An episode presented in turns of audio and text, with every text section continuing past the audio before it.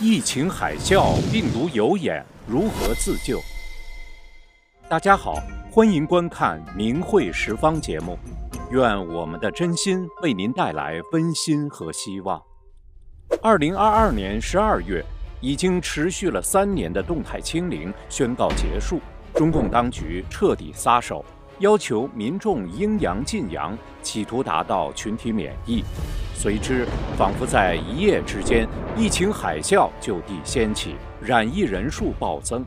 专家推算，北京染疫的人数应该超过了百分之八十了，也就是单单在北京一个城市，就大约有一千八百万人染疫，而全国范围至少有六亿人染疫。意大利米兰市的主要机场于十二月二十六日开始对从北京和上海抵达的旅客进行检测，发现其中近一半已经染疫。无独有偶，十二月三十日从海外进入日本的人中有九十二人被确诊染疫，其中九十人来自中国大陆。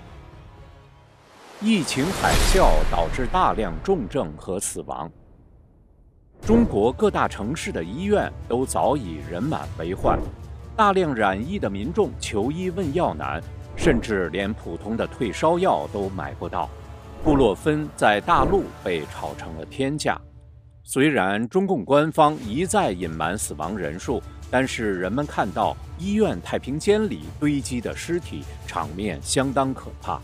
各地的火葬场也是尸体横陈。各大殡仪馆前大排长龙，全国各地的医疗业和殡葬业其实都早已不堪重负，濒临瘫痪。而且在这波疫情海啸中，染疫的人群重症率很高，出现了大量的白肺重症患者，也就是说，患者的肺部出现不同程度的白色浊斑纤维化乃至坏死，重症的达到三分之一以上，四十多人。大白肺有十几二十个，大白肺啊，可不止全是老年人啊，二十多岁、四十多岁、六十多岁的也有啊，让我有点恐慌。医院里到底什么情况？重症白肺是导致高死亡率的原因之一。如今疫情海啸导致的死亡潮蔓延，网传视频显示，重庆一个村庄有十几家在同一天办丧事。以人命为代价的阴阳禁阳。疫情如此严峻，重症白肺患者如此之多，而中共却不把这一切告诉民众，反而还掩耳盗铃，将新冠肺炎改名为新冠感染。中共就是故意以人命为代价，突然放开，企图尽快达到党需要的群体免疫，好尽快恢复生产和经济。中共高层内部传达了一份文件，要求各地在2023年两会前，也就是三月前后，做到应阳尽阳，能染尽染。有人嘲讽说，这其实就是让人们该死快死，应死尽死，同时省下捉襟见肘的巨额养老金，留下身强力壮的。中共两会后马上开工，以此达到度过执政危机的目的。据网传消息，江苏省官方批评无锡市阳得太慢，阳性太少，要求每个人都感染一遍。中共这种从极端清零到极端开放与躺平的政策，其背后的逻辑是一以贯之的视人命如草芥，以人命为代价的邪恶本性，而这也正是中共自己宣称的所谓制度优势。可能有朋友想到了。中共常说的一句话，那就是不惜一切代价。如今，越来越多的民众意识到，自己就是那个中共要牺牲的代价。中共真的要让人民用血肉去筑起长城。从东西方传统文化中看，瘟疫有眼。在中华神传文化中，人们普遍相信。瘟疫的出现是瘟神在奉天命行瘟布疫，亦是异鬼在淘汰背离天良的恶人。而在西方传统文化中，圣经中关于瘟疫的阐述多达六十多处，指明瘟疫是来自上帝的惩罚。曾经夺走数千万人性命的欧洲黑死病，就被当时的教会称为“上帝之鞭”。正因为如此，在东西方传统文化中，人们普遍认为瘟疫是长眼睛的，其传播路径也一定是有迹可循的。比如，在中国大明时期，崇祯皇帝制造了明朝最大的冤案，活剐了兵家大道修行者。及道德和智慧于一身的名将袁崇焕，结果招致了天灭大明的大瘟疫。而且明末的那场烈性鼠疫，如同长了眼睛一般，剑指大明，却不染闯王的五十万义军。当年古罗马帝国因迫害基督徒，招致了天降四次大瘟疫，其中以第四次瘟疫，也就是扎士丁尼瘟疫最为惨烈。在五四二年春天，东罗马都城君士坦丁堡发生了大瘟疫，并在四个月之后突然终止。幸存的人们还以为瘟疫过去了，没想到的是，瘟疫只是让侥幸躲过的人暂时喘息而已。五五八年，瘟疫突然折回君士坦丁堡，第二次横扫了整个京城，夺走了大量民众的生命。当时的历史学家伊瓦格·瑞尔斯亲身经历了扎士丁尼瘟疫，他描述道：“在烈性传染病面前，有人不但不戴口罩、不吃预防药，而且主动拥抱死亡。结果，尽管如此折腾，他们依然活着。”而另一位瘟疫的见证人，《圣徒传》的作者兼历史学家约翰·福克斯则表示。一些没有被感染的人，本来以为躲过了瘟疫，却在第二年染疫死亡。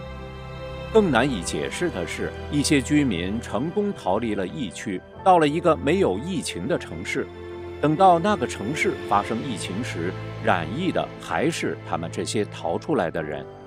瘟疫像长了眼睛一样，想逃的人是怎么也逃不掉的。拜占庭历史学家普罗科比指出。扎士丁尼瘟疫来自造物主的惩罚，拜占庭的知识分子也都这么认为。人们把大瘟疫的教训记录下来，告诫后人：瘟疫的起因是因为人们忘记了造物主的教诲。法轮大法创始人李洪志大师早在2020年3月就在《理性》一文中开示：这样的瘟疫是有目的、有目标而来的。它是来淘汰邪党分子的，与中共邪党走在一起的人的。李洪志大师还告诫世人，远离中共邪党，不为邪党站队，因为他背后是红色魔鬼，表面行为是流氓，而且无恶不作。神要开始铲除他了，为其站队的都会被淘汰。不信就拭目以待。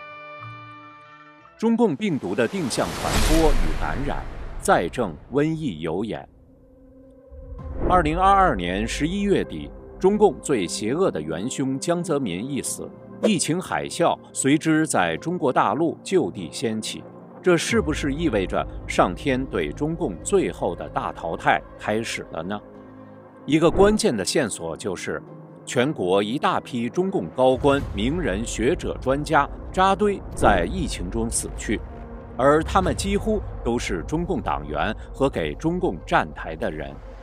比如，据大陆媒体中京在线报道，十二月十九日，中共党员正部级高官、原国家体委副主任刘吉因感染新冠医治无效死亡，而刘吉当年曾主持编撰出版了。话说三个代表，并到各大机构宣讲江泽民的三个代表三百多场。十二月十五日，前人民日报记者杨良化染疫去世。根据人民日报的网络存盘，一九九九年七月二十五日，人民日报第二版要闻刊登了杨良化采访中科院院士科匹合作修污蔑法轮功的文章。十二月二十三日。中科院院士蒋华良在上海病亡，终年五十七岁。蒋华良曾因帮中共权贵吹捧双黄连口服液可抑制武汉肺炎，引发过争议，被外界指学术造假。十二月十八日凌晨，京剧演员楚兰兰在北京因染疫去世，年仅三十九岁。她生前曾演绎中共给民众洗脑的剧目《红色娘子军》。十二月三十日，四十二岁的前央视主持人傅大勇在疫情海啸中死去。同期死亡的还有曾出演过多部中共红色电影的国家一级演员方辉。曾扮演过毛泽东的国家一级演员张牧，曾写过中共红色话剧的著名剧作家杨林，曾创作过中共红色电视剧纪录片的中国作协会员李明生等等。此外，大批的各界中共优秀党员纷纷在这波疫情海啸中丧生，包括清华大学建筑学院教授厉德祥。中共社会科学院数量经济与技术经济研究所原所长汪同三，马克思主义经济学家、教育家胡军，法学家、中国人民大学法学院教授王作富，武汉市第一医院皮肤科专家孙增整，兰州大学第二医院院长汤笃伦等等。从中，我们不难发现，天灭中共的天意尽显。正气存内，邪不可干。疫情海啸中的自救。那么，对于中国民众来讲，在这场疫情海啸中，如何才能自救呢？古代的传统中医认为，瘟疫是邪气入侵，因此，只要一个人的正气强，就能抵御邪气，抵御瘟疫。正如《黄帝内经》所说：“正气存内，邪不可干。”共产党宣言的开篇就已经讲出了共产党的本质：一个幽灵，共产主义的幽灵在欧洲游荡。用咱老百姓的话讲，幽灵就是魔鬼，是邪灵。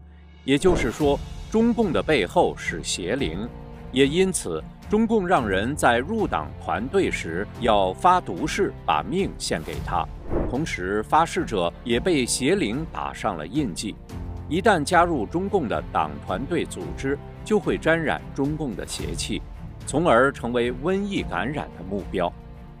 刚刚我们提到的那些扎堆离世的中共党员与名人们，就是一个前车之鉴。你说你早就过了团员队员的年龄了，甚至党费都不交了，但是如果不发声明让这个毒誓作废，这个毒誓照样会一直跟着你。那么，最终你还是要给中共邪灵做陪葬。因此，首先要做的就是不为中共邪党站队，退出中共的党团队组织，也就是三退。这也就是在褪去身上的邪气，在增强自身的正气。截止到二零二二年年底，已经有超过四亿零六百五十万的中国人，从高官到百姓都做了三退。真心祝愿有缘人都能认清中共，远离中共，抛弃中共，在疫情海啸中不为中共陪葬，从而能够使自己平安度过劫难，走入美好的未来。请观众朋友们点赞、订阅、转发我们的频道，让更多人看到真相。